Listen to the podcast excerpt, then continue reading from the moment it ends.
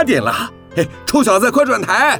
我最喜欢的女演员今天会在剧中出场。这这，哎呀，怎么又来了？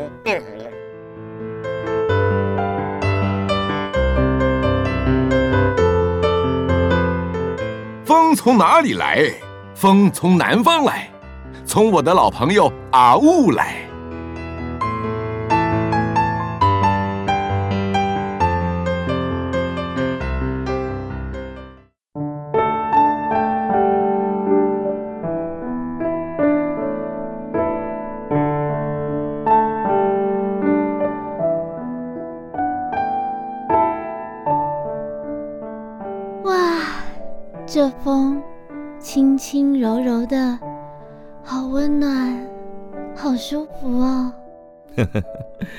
没有闻到阳光的味道？哎，有哎。因为这是来自南方的风。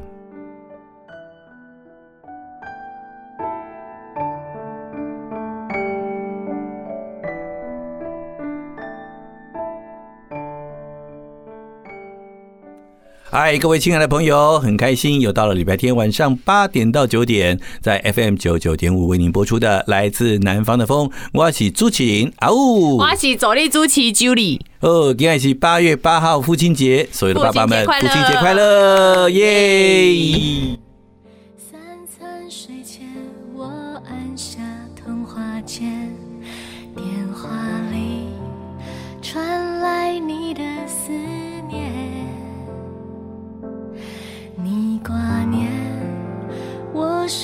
是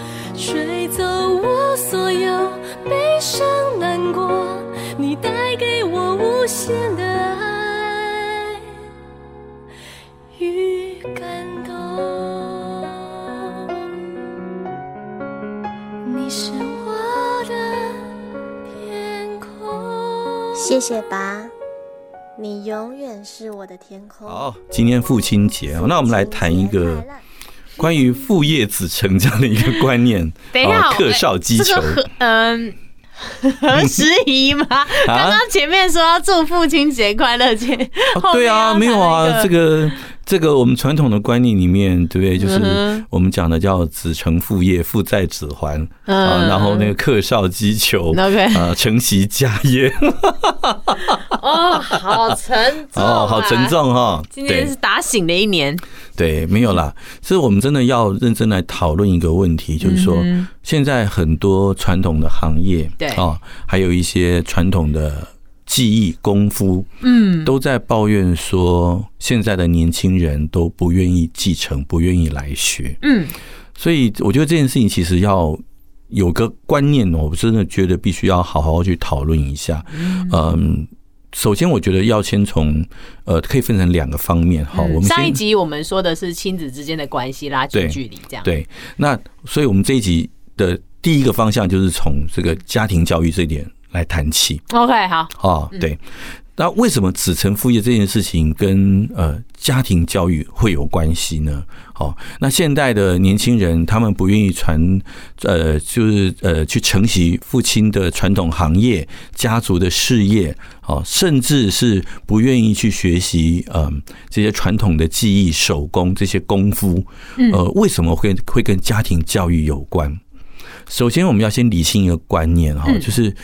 华人社会普遍都有一个观念，叫做“万般皆下品，唯有读书高”。对，好，不错，有读书哈。没有，这样 归功于台湾还好，这个教育程度我们的国学教育还是还算可以，还算可以啊。对对对，文言文啊，这个古时候的格言背很多哈。对，那为什么这件事情会跟我们所谓的家庭教育会有关系呢？呃，各位去想一下哈，小时候。你的小朋友小时候，或者是你小时候，你的爸爸妈妈有没有跟你讲过同样的话？哈，就跟你讲说要好好读书哈，那将来才能够找到一份好的工作。我爸说这个说爆了，对，然后才不用像爸爸一样哈，做这些工课，做个老公科第哈啊，做个加辛苦，好好读书，后盖再让去他们这办公桌啊吹冷气。哦，压薪水，安尼较安定，较稳定，对不对？是不是常常都有在讲这样的事情？对，对，我们是不是也常常有时候有些妈妈会呃指着路边工作的工人跟小朋友讲：“你看，不读书以后就是这个样子，以后就在外面晒太阳、流汗、做工、做苦工。”好，对，所以你看，我们从小我们的这种身教言教。都在给小孩子这一种万般皆下品，唯有读书高的一个观念，甚至你都觉得以自己所从事的工作跟从事的行业为苦，希望小孩子将来不要像自己这么辛苦，对，不要走这个。呃，会流汗啊？对，卖操恁别惊讲多的啦，吼，卖说个他老公考虑话辛苦啦，诶，请请社主吼在办公桌啊吹冷气，吼，凉凉啊谈，对吧？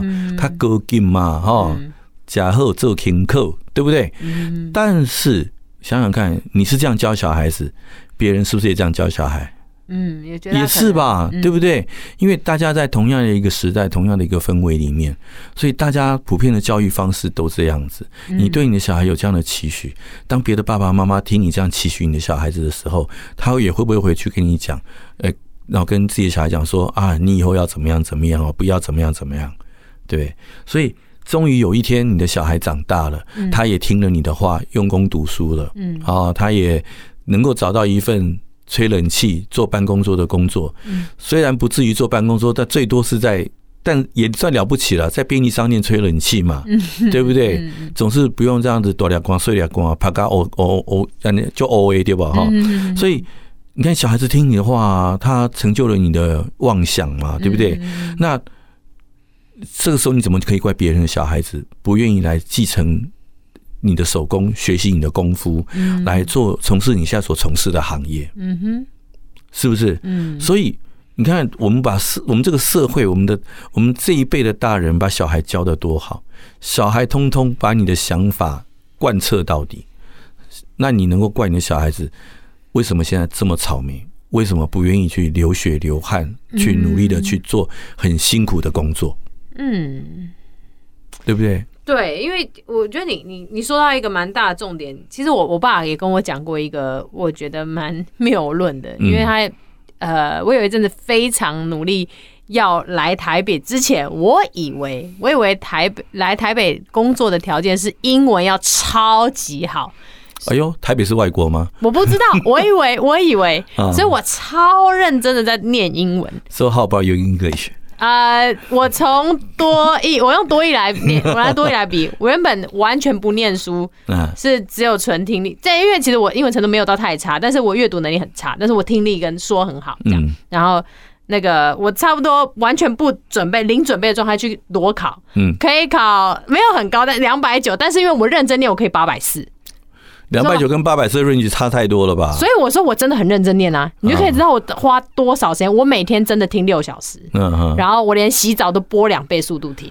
我靠，这么认真在置身在英语的环境，我毛起来听，毛起来干，你知道吗？然后我我爸那时候就看到我的状态，他就说：“我跟你讲，这样是对的。你以后啊要成功要赚钱，没有其他的途径，就是念书。”嗯，我就觉得，嗯，可是我现在这样。并不是为了念书啊，也不是为了什么中等的成绩考试什么的，我只是拿到一个好像有可能可以进去的入啊，我拿到了入场券的抽奖资格，嗯，但我并没有拿到入场券，对对，然后是还没拿到还是没拿到？拿不到，嗯，就是没有，我拿到我拿到抽奖的资格而已，但不一定有抽奖的。哦，还在还在等下面的那个结果。对对对，就是这个这个大概是个概念。嗯，然后我就觉得我对于这件事情其实很有疑虑，可是又回到你刚刚说的，就是好，这一次其实我也我也成功的到了台北，我也也顺利的不不靠任何物呃，就是以前过去家里给的这些什么。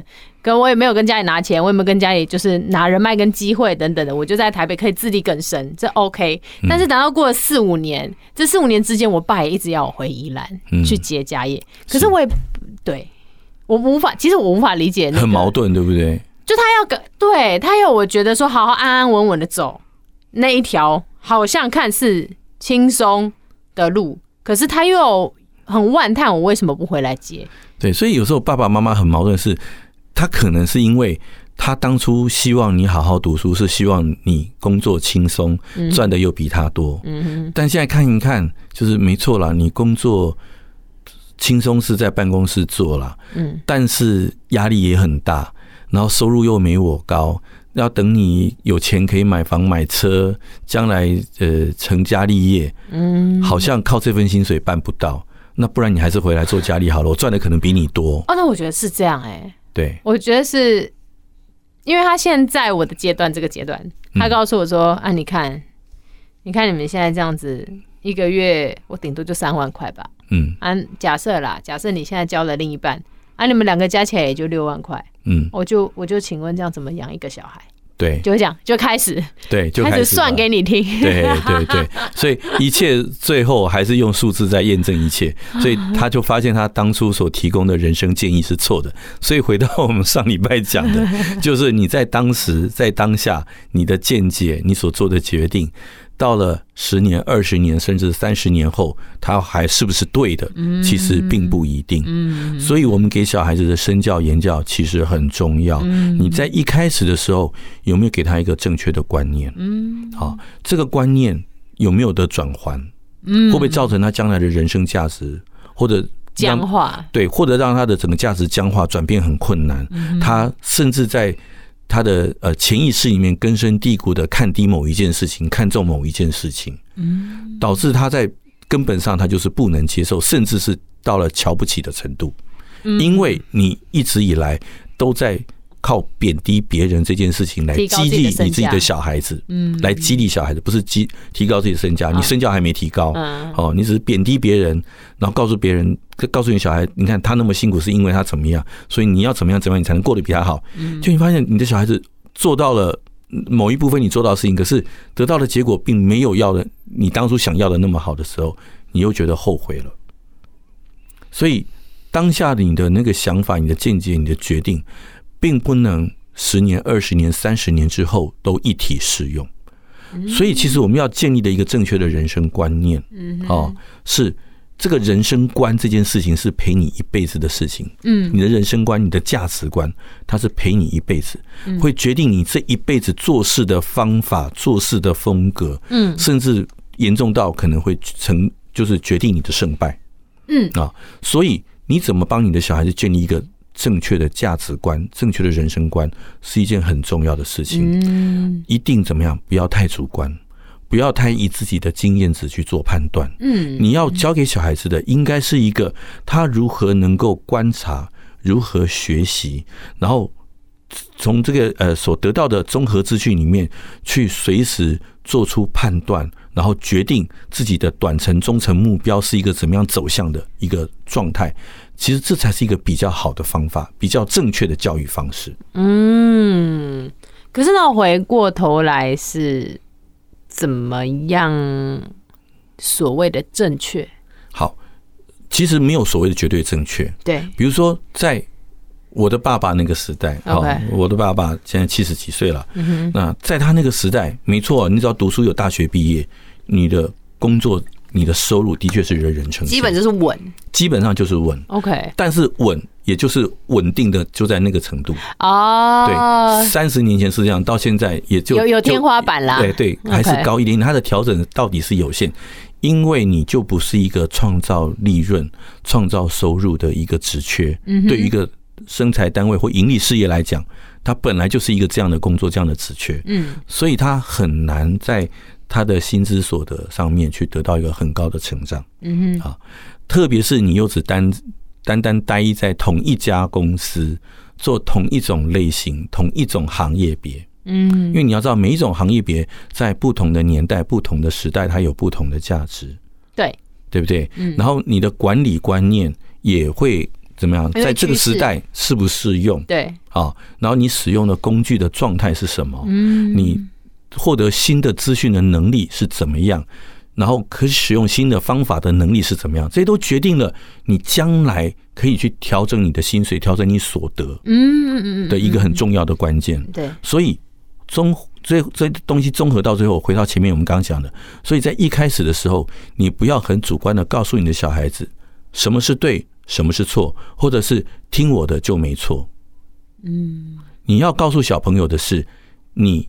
要如何去收集资讯，如何去充实自己感兴趣的能力，哦，然后你要随时如果保持你的，如如果就 refresh 你的 knowledge，你的 skill 就是你的知识，你的能力，嗯哼，啊，然后能不能随着时代的变迁、工作的改变，能够随时去调整自己？嗯，没有绝对的好，只有相对的好。嗯，所以。当你替他替他建立这个观念之后，他就能够怎么样？随时的去调整自己，在适应随着时代的变迁、时代的改变，好，他不断的在调整自己，不断的在调整自己所在的工作、所在的职缺，甚至所使用的工具、所使用的知识。嗯，这样子他才能够一直在他的行业里面站在一个最 top 的一个位置。嗯，好，那我们我们把这个。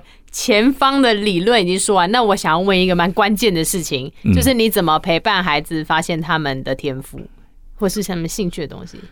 其实就很像抓周，你知道吗？啊，真的？对啊，就是你的小孩子他对于什么事情特别感兴趣，嗯哼，他对于哪一件东西或哪一个领域，他有一个非常独特的敏锐度或者是天赋，这就是你跟小朋友的相处当中。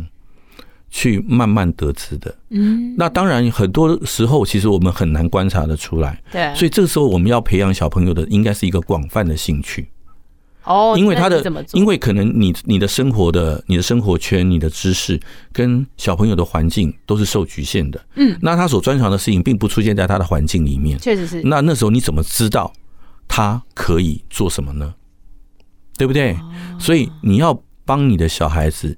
去做广泛的接触跟学习、探索，去帮助他探索，鼓励他去探索所有他想知道的事情。嗯，当他表明他对什么事情感兴趣的时候，就是支持他、赞助他。嗯，然后你看看他在这件事情上面所做出来的成果，所展现出来的结果，是不是一个优于同年龄啊同领域的孩子里的那种表现？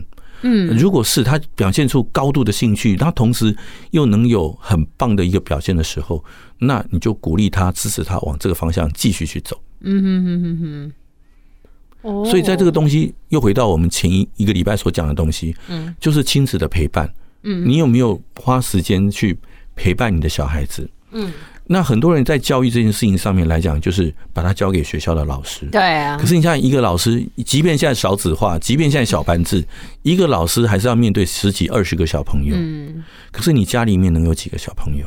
嗯，能发挥，老师其实说真的，能发挥的影响力，老师对他能够他能够分分住的那个能够呃分到你小孩身上的注意力，其实是很有限。对啊，一天也就是那八小时，坦白说，八个小时要分给二十个小朋友，每个人可以分多少？对啊。再来，小孩不是他的，将来这小孩子任何成就干他屁事。嗯，对不对？嗯，你那不是怪呀啊，我只是领这份薪水啊。嗯，对不对？得因材而教之，我是顺便呐。嗯，对，那。得蠢材而教之，那是你家小孩子笨，不是我不行啊。对，老师不用负售后服务的责任嘛，他没有没有没有保固的嘛，对不对？所以，那你也不可能要求他做，多帮你多做什么啊？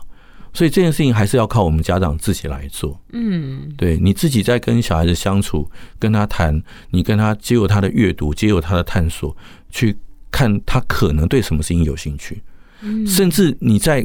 观察都观察不到的情况之下，那这时候你就是放手让他去做，嗯，那你只要跟在后面，保证他不出事就好了，嗯，不要出太大的状况。对，如果这些你都都觉得还是不够，那很简单嘛，那这时候你就是这样把所谓的基本的这些通识的课程，把它整个都学好，至少他将来在，我不知道你专长、你的擅长是什么。但是等到将来遇到了一个你有兴趣的，而且确实能够有一些突出的 idea 的东西的时候，这时候你所受的这些通识的这些教育，能够去支持你，对，去接触这个方面的领域。嗯，甚至我们要去培养小孩子观察、学习、收集的这些能力。嗯，因为你只要把把这些他这些能力都培养起来了。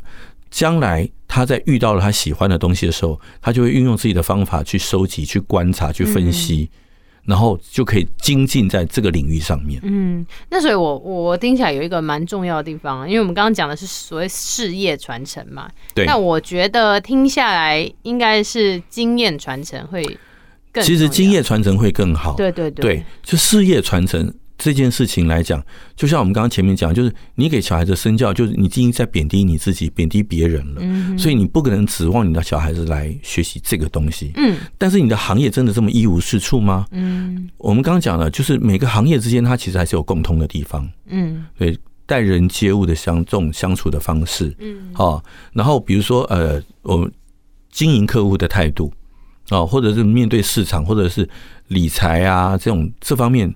这些都是共通的，嗯，啊，不管他将来做什么行业，这些东西都是可以互通的，嗯，所以那你就培养他这方面的能力，嗯，对，把这些能力都培养好了，就好像你刚刚讲的学语言，对不对？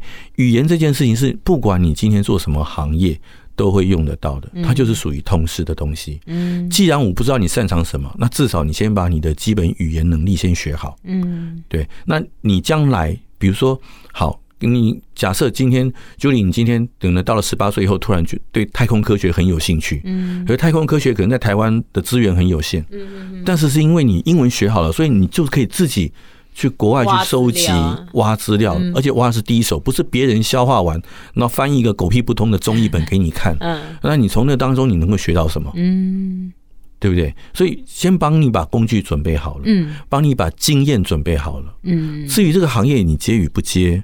其实就看小孩的兴趣吧。嗯，因为我我现在想到还有一个，刚刚讲到陪小孩去探索吧，把可能视野跟机会拓宽。对。但我觉得有一句话就是害到孩子，我们之前都有讲过，就是赢在起跑点。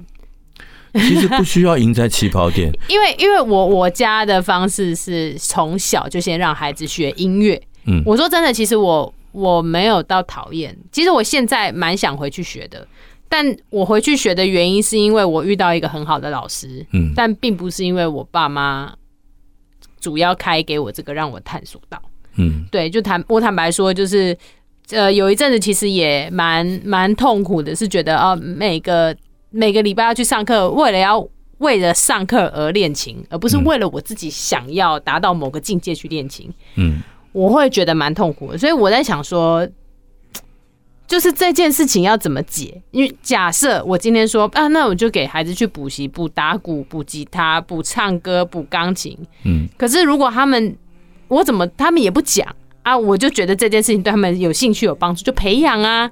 然后我就让他们去啊，我也不知道他到底上的开不开心、爽不爽，那怎么怎么挤这件事？好，那我们先听个音乐，待会儿回来。好，没问题。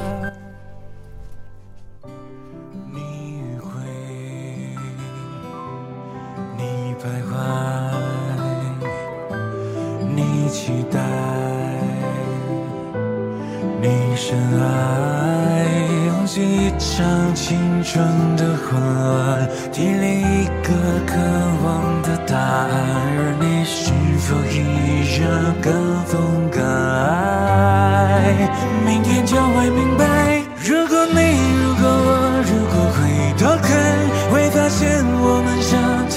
的小孩，想未来不再来，就是没有明天的去爱。如果你，如果我，如果能重来，会不会还一样想当初勇敢？让回忆的晴空有云未来。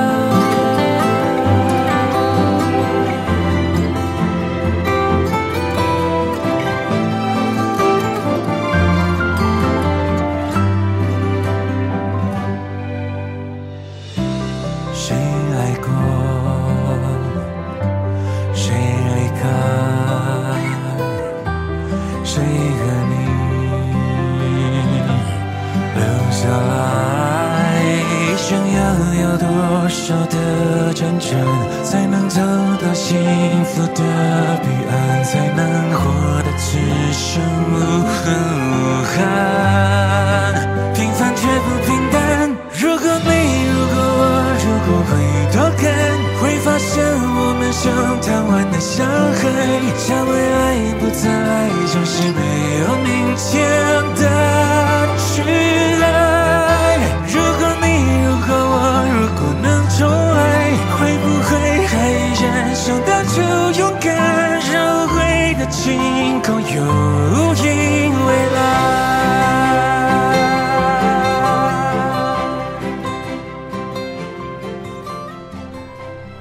好，回到我们的节目哈。嗯，呃，刚刚 Julie 讲了，比如说学音乐这件事情，嗯哼，那你可能很喜欢，可是把它当成是一个。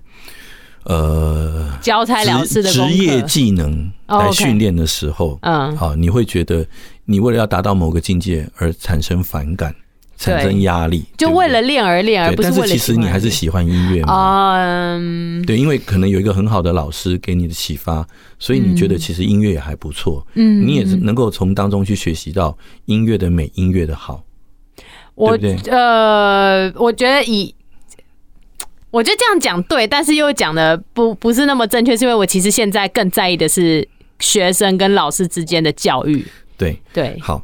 这里面其实又有分几个层次哈，就有些有些学生他很乐意去学东西哈，是因为他对老师的喜爱，爱屋及乌。啊，这没什么好那个的。我们以前读书的时候也都会这样，嗯，国文老师好有气质，对不对？我们就好爱国文老师，所以他的课大家都很用很用心听，他每次教作文都好像写情书给他一样。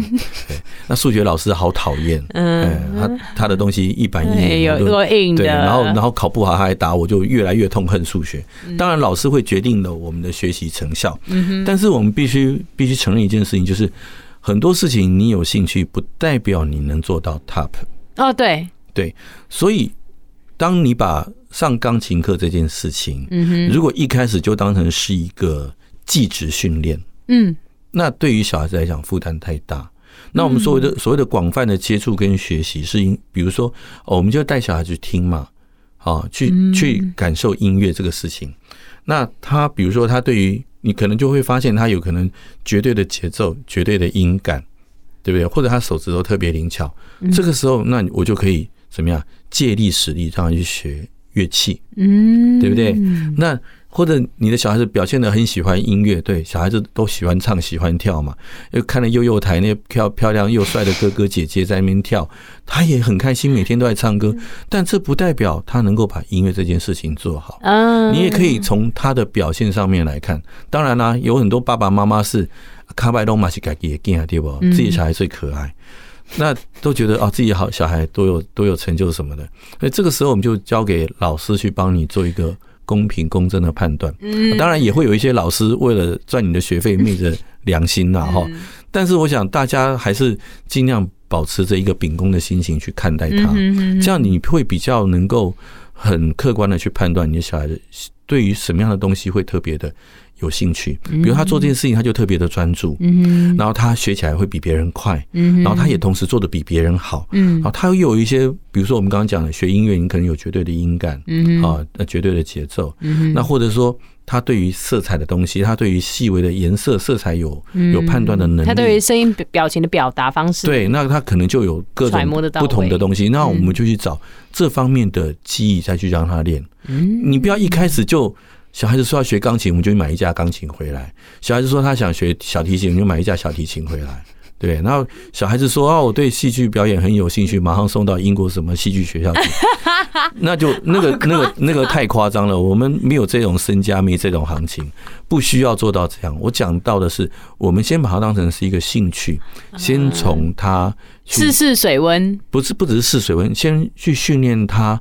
怎么样？先从欣赏开始哦，然后从这欣赏当中，他是不是真的能够表现出真的有很多卓越的东西出来？OK，很多不一样的表现出来。嗯，你被哈挡不，你加个加个黑嘛？对，你你你如果真的，刚刚那句什么意思？就是下重本啊，黑挡不嘛？啊，哎，挡不黑哈。那我们就是你不要小孩子说一个引力的。公的呀，哎，画这个哎，画这样生这样，那事情就哎不错，你会讲这一句，嗯嗯，哦，就你这样子的话，真的没有几个爸爸妈妈受得了，嗯，哦，所以我们真的还是要就是经过一个客观的一个一个观察来得知这样的一个结果。因为我发现刚刚这个最重要的是，你要花心思在孩子上，在孩子身上看观察他喜欢什么。而不是你希望你孩子成为对，而且而且他喜欢之后，你要知道他喜欢是这个东西的本身，还是其他的因素让他喜欢这个东西。就像我们刚刚讲的那些什么水果哥哥啊，什么草莓姐姐啊，他喜欢他，所以他就特别喜欢唱跳，对不对？那不一样的事情嘛，好，就是他有时候是爱屋及乌，但是还是喜欢的这东西的本身。你要这是经过。也是我们家长要去学习观察、收集资讯。嗯，对，我们要求小孩做，同时我们家长也是要做，以身作则。对，这就从你平常时的亲子观察里面，可以去得知这些结果。嗯，好诶，不错不错。对，那你们在共同发掘的过程当中，其实这就是在增进。信任感，亲子之间的一个一个努力啊，对对不对？但也是一个很棒的一个过程啊。嗯，好，所以我们教小孩子本来就是应该这样。所以你看，现在很多爸爸妈妈都都会跟你讲说啊，我懂你去看栽培啊，对不对？对啊，我明明对什么东西很有兴趣，但小时候有啊，很多人小时候都觉得啊，我想学什么想学什么，然后爸爸妈妈不支持我，啊，终于他终于啊这个。到社出社会多少年了，终于有了一些财务的基础，有了自己的生活，他开始就花了一些成本在自己的这些兴趣上面，他就做的下下叫。但是他的年纪啊，他的那个什么很多的这个呃能力啊培养已经太慢了。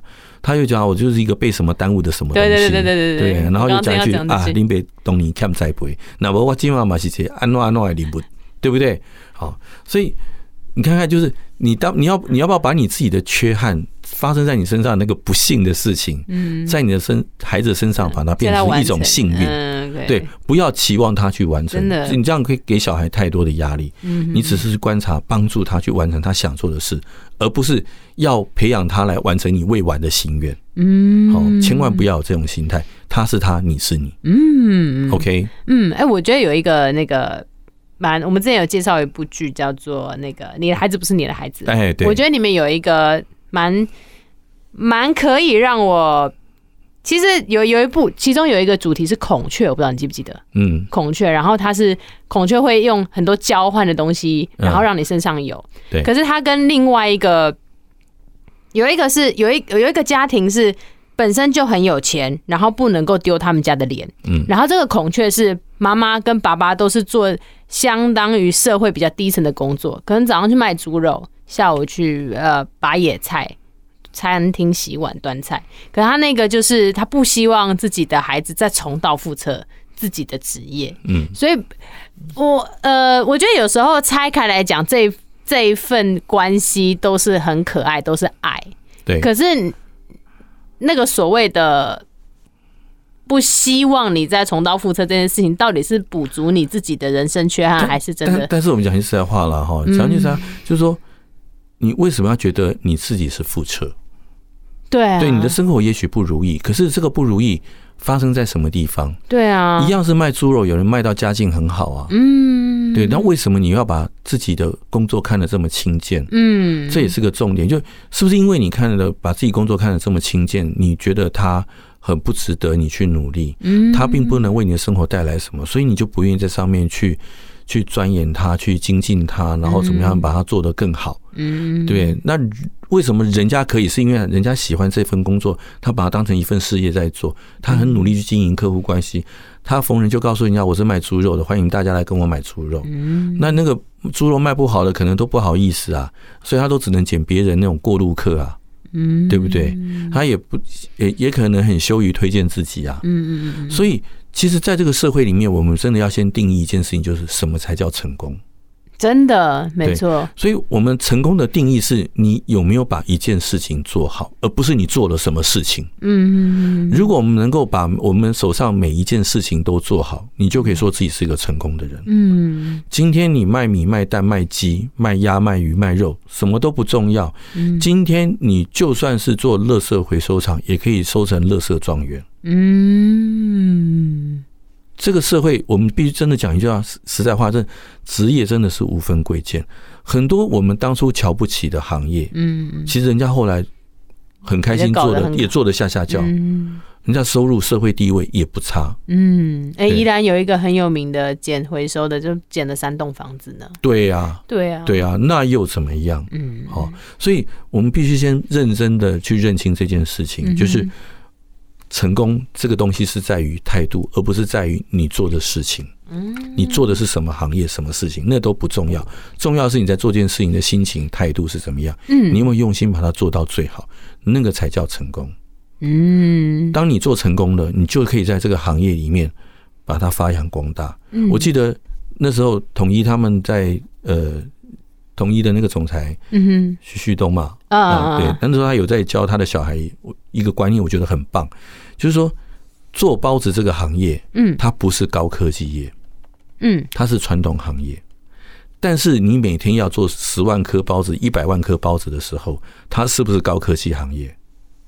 是，它是，对，对，因为你要做到品质一致，出货快速，然后。那个运送的对运送的过程当中还要能够保持品质，嗯，对，那就是要靠科技，靠管理，嗯，对，卖包子，如果你能够卖到一天出一百万颗包子，你厉害，嗯，可是今天不见得说每个人都要卖到一百万颗包子，而是你在你们的这个社区里面，你的包子是不是每个人都竖起大拇指说啊，真的很好吃，嗯，我愿意介绍别的朋友来买，你也很欣然的。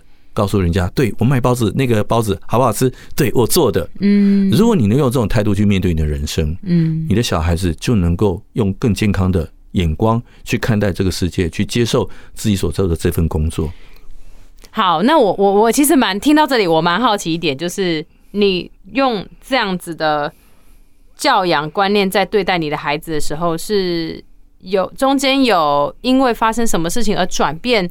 跟孩子讨论属于自己的成功定义吗？还是其实你本来就是朝这个方向？其实我自己本来就朝这个方向。那那那，可是你你爸感觉不是哎、欸？对他们就是老一辈的不是，可是我这个人就是有点，我这个人从从小他不会过的，嗯哼，哦，比较比较叛逆一点，对，反骨叛逆一点，嗯，所以。我一直都只做我想做的事。但是，我们刚刚我们上一次讲到，就是我虽然就有有十七年的上班的一个一个职涯，嗯，但是到最后我还是走到我当初心心念念的行业里面来。嗯，对，因为我把那个场合，我必须要先讲一个小故事。我自己当初在上班的时候，其实我很不习惯。我我过去是一直都是，我从读书开始就一直是个很不修边幅的人。其实程度是就是邋遢，OK，对，我就是满头长发，留胡渣子，嗯，穿衬衫不扣扣子，喜欢穿破裤子，OK OK，对，我觉得那样很舒服，很自在，嗯嗯，那我去上班的时候，大家不能接受这样的形象啊，嗯，老板每天念，同事每天念，客户也也有意见，你你 你上班也这样？对，我刚开始上班真的是这样，哇，你很猛哎，对啊，我真的就是这样很自在的去上班，我觉得上班就这样子。啊。那后来这件事情，后来我有个同学，就是我们在聊天的时候，我就跟他讲说，我我觉得上班这件事情不适合我，因为这个行业就是要光鲜亮丽，要漂漂亮亮，对，要漂漂亮亮，要很体面。嗯，我觉得这件事情对我来讲很难。嗯，那那时候他跟我讲了一句话，他说：“现在你要想一件事情，嗯，你不是在从事这个行业，你是在演一出戏。”这出戏叫做上班族，你是里面的上班族，嗯、你的戏服就是西装领带，光鲜格丽，然后脸上就要干干净净，头发要很利落，很好，对，那就是你现在在演这个角色应该要尽，应该对，应该要有的一个形象。你现在就是做这件事情就对了。嗯，我真的是从这句话开始，我觉得 OK，我接受了。嗯，这是个很棒的一个一个想法。嗯，对。然后我就把它当成是一个修炼。嗯，我每天在上班的时候就扮演各种不同的 sales。嗯，哦，好有趣，对，我。我我会跟不同的客户用不同的方式去谈话、去聊天、去攻破他们。我觉得，哎，这个件事情好玩。嗯，哎，不错嘛，嗯、这个转换的。对啊。但但 OK。好，我们先听个音乐了，慢慢想啊。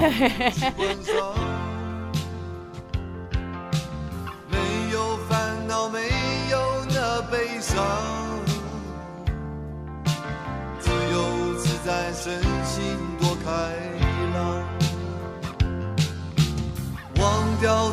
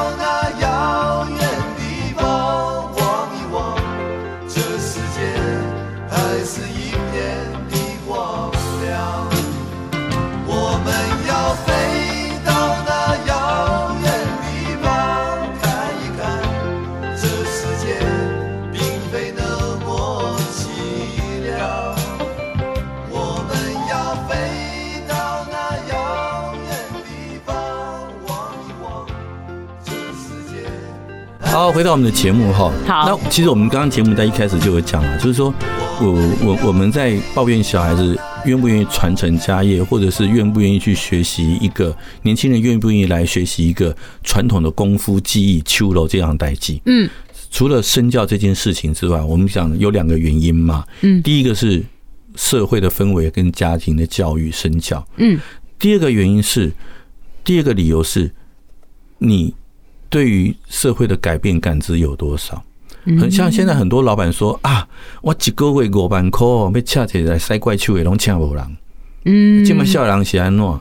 嗯，你以为一个月五万块薪水很多吗？对啊，你要不要看一下现在花费？你要你要看，你想想看哦，一个一个开怪手的，每天早上八点钟工地要开工，嗯，他要提早到工地去做好准备。对不对？然后中午休息时间，他要在工地吃饭，晒着太阳，在那边睡打地铺睡午觉。五点钟下班了，那他还要把他的给息工作的环境整个收拾好。回到家是什么时候？嗯，他的整个通勤时间是个成本，嗯，因为他每天上工的地方可能不一样，还有他要学那一台操作，对，经验都是个累积。对，好，他他在，那我们再换算一下，你知道在便利商店，你如果是做一个店长，嗯哼。好，做一个呃，做个店员好了，做全职。嗯哼。好，我们来算一下。嗯哼。好，来来，等一下拿个计算机，我们马现场算一下。没问题。一个小时一百六十块。OK。好，然后呢，一天八小时。一天八小时，对不对？嗯。然后呢，一个月工作二十二天。二十二天。好，没问题。好。二八一六零。二八一六零。Yes。对不对？然后工呃便利商店有时候还有给你员工餐。嗯哼，对不对？然后又要吹冷气，嗯，OK，所以算一算大概三万块左右吧。OK，好，好，我们就算它的服务量能加起来，我们算三万块左右。嗯，那你在工地日晒雨淋，嗯，然后工作环境这么恶劣，他也不过就只是比这边多两万块左右。对，而且你可能还不给人家劳健保。有这种东西哦？有有人不给劳健保？对，他叫你去外面工会加保啊。Oh my god！对啊，可是你在便利商店里面有啊。啊，对，所以你在便利商店里面不会有职业伤害，你到工地会有，是不是有风险？对不对？然后你你那五万块薪水，你要自己加保劳健保，找工会，对不对？你要自己加去，自己去买保险，嗯，是不是？然后我们刚刚讲的，你一天只有八小时吗？没有啊，其实没有哦。你一天可能，呃，就是我们讲的，就是你要上提早去准备，然后下午要收工，可能还得多花两到三个小时，嗯哼哼，对不对？嗯，然后你可能还要再帮忙去做一些其他的一些协调的工作。嗯，我觉得最最所以恶劣的环境下还要对对，所以这样子算起来，其实五万块有多很多吗？不会，其实没有多很多。嗯，哦，对对于。而且他的每天的上班的地点还不一定，对，每一期一个工期做完之后，他就要换个工地，对，而且通常会很，对，很通常很远，所以他的通勤的时间等等等来讲，其实都很难去计算。嗯哼哼，所以他整个付出的那个时间来讲，我你换算下来，他一一个小时薪水才多少？嗯也不就两百多块而已呢。嗯，对不对？所以其实算起来也不太多，所以。到底是员工太惯还是老板太惯？嗯，好，这个也是我们应该要去考虑的一点。就很多东西你不能从月薪五万块去算，嗯，你要把它拆算成单位时间是多少？嗯嗯嗯嗯，对，他的单位时间，他做这个工作，他一定要花多少时间？便利商店很多就是在我们家巷子口怎么样的，最多骑摩托车五分钟、十分钟。嗯，工地呢？不一定啊，看工地在哪里啊。嗯，你不能随着工地搬家嘛。而且我觉得最重要还是你说要看你注重不注重专业啦。毕竟其实要盖一间房子，要把土地打地基，这都不是一个一的一天就能够学会，至少也是要累积的。对，所以就是我们学习也是一种成本。然后每天的各种各样的付出，那都是成本，到最后其实都应该加算在我们的工作里面。嗯，那是我最后的工作舍得，要能够呈现出我为这个工作曾经付出在里面的那个心力，包含学习的成本，包含我所承受的风险等等。嗯，这是我们刚刚讲的第二点。对，就是第二点。所以就是我们当我们在抱怨年轻人就是被惯坏的时候，嗯，我们是不是也要回头看一下自己，我们是不是惯老板？我给的这份薪水真的够吗？嗯，我所谓的相对高薪，只是相对高而已。嗯，它比人家在那边吹冷气是相对高。嗯，但是它高的它高的合理吗？嗯，其实你还是要把每个工作独立去看。嗯嗯，不是用比较的，而是这个工作你觉得它值多少钱？他在这个工作上面所付出的那个时间。精力力气，然后他有那个投注的这些专业，他的注意力，他的细心等等这些东西，嗯，你是不是有都把它算在里面？嗯，好，所以所以很多时候，我们当我们在我们在抱怨这些事情的时候，其实这些很多事情是环节是一节一节扣一节的，嗯，环环相扣，对，一环一环相扣的。所以你不能只是说现在年轻人怎么样，因为我们有时候也是必须要看一下金麦老灰狼安诺，金麦朵狼安诺，嗯，我们是不是有给人家一个相应对的一个报酬去呃奖赏他的付出？嗯，哦，这样才会才会找得到人嘛。嗯，我我我在想的是，那如果今天要所谓拔除，因为其实刚刚讲到一个，我觉得总归来说是一个社会期待。那如果说，嗯，如果说今天你真的注重所谓的自由发展的话，还会有所谓的社会期待吗？因为刚刚讲到一个是工地，什么会有一个你知道比较低下的工作的感觉，对。但如果我们把这个拔离了，它还会有所谓的社会期待吗？当然，第一个就是我们整个社会氛围要改变，我们要尊重每一个行业，每一个行业我们要相信他有他的专业，他的付出，嗯。你要去尊重他，嗯，好，当你尊重他之后，这个职业的尊严就会有，嗯，并不是在一个一个一个行业的高贵，并不是在于外表，手有没有黑，对。之类的，对，OK，那当我们每个人都开始很尊重的行业，你的小孩子。也从你的身教言教里面知道每一个工作的可贵，每个工作的难得，每个工作他所要付出的那个劳力，好付出的那些心血等等，都有得到尊重。嗯，这个时候他看待每个行业，那就都是一样的了。嗯，然后接下来就是看他有兴趣往哪个方向去走。嗯，既然大家对于这些工作的期待评价都一样，嗯。那就没有所谓的低贱与不低贱，对，符不符合社会期待的问题。OK OK，因为他去选择这个工作的时候，他就没有这些主观的因素去加注在里面。这时候他只有想到的是，这个东西我有没有兴趣做，我能不能做，这份薪水我适不适合？嗯嗯嗯嗯嗯嗯。照理说，我们的工作的考量应该是考量这些，而不是去考虑所谓的社会期待或者是社会的价值观感的问题。嗯，那如果。有社会观感，有对某一种行业产生的这种偏见跟歧视的时候，就是这个社会出了问题。嗯嗯，好，那那我觉得我们可以做一个结尾，就是你觉得，嗯、就你你也也有有了两位的孩，有养了两个孩子嘛？对。那你觉得在这个过程中，怎么样去呃，就是会有在陪伴孩子探索自我价值的过程中，可以怎么样帮助他们理清哪几个重要的元素？其实，你看我骑我自己的小孩子，我就讲我们家老大好了。我们家老大从小喜欢玩女生的房，那个头发。嗯嗯嗯。对，那很多很多大人就觉得不太妥。嗯嗯。那我是觉得还好。嗯。他国中就跟我讲，他想到法郎。嗯。去当学徒。这么早？对，他国中国中就跟我讲，他想到法郎去学当学徒。OK。对，那我只告诉他，我说我不排斥你做任何决定。嗯哼。但是你现在做这个决定太早，因为才国中而已。嗯哼。我觉得你不应该为了现在为了这件事情就放弃学业。嗯，好，所以我建议你，你要做，我不是反对，我只是希望你晚一点再做。嗯，你喜欢玩，你喜欢做，我们可以找人教你。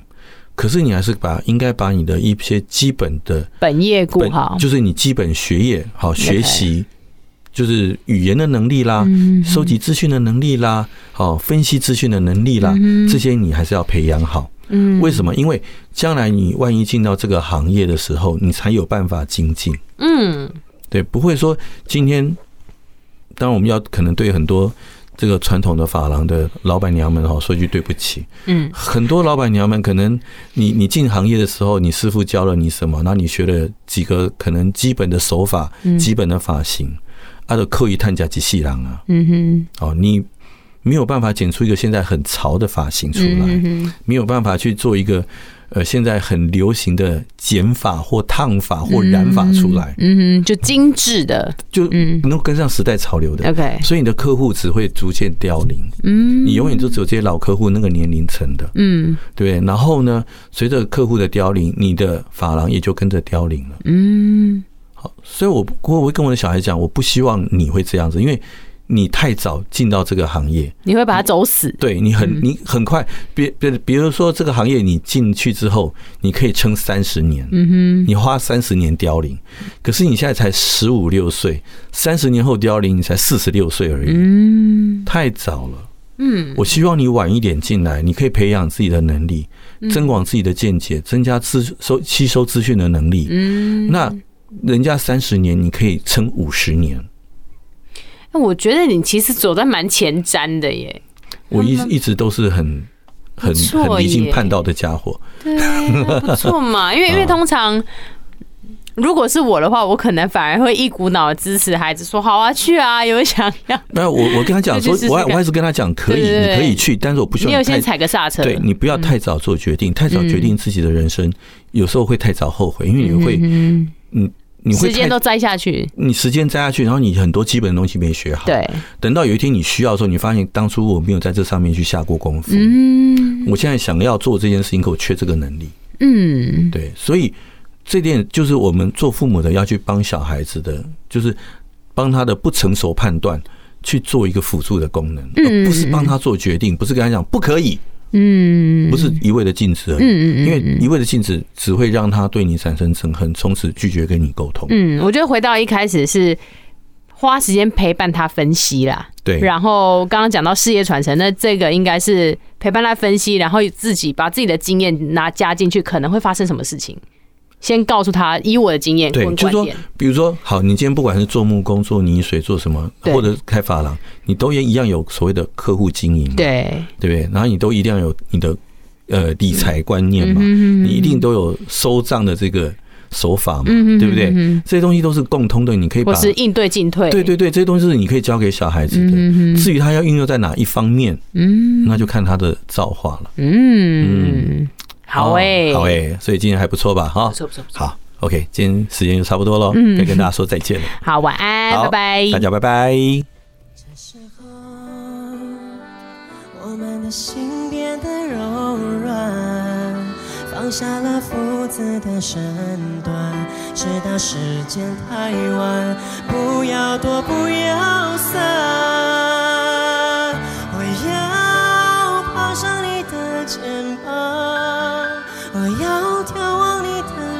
窗，我忘了问什么样的倔强，让我们不说一句真心话。我要长成你的翅膀，我要拂去你的沧桑。我忘了说心里面的愿望，始终是要你的肯定啊。从你环绕眼眶绽放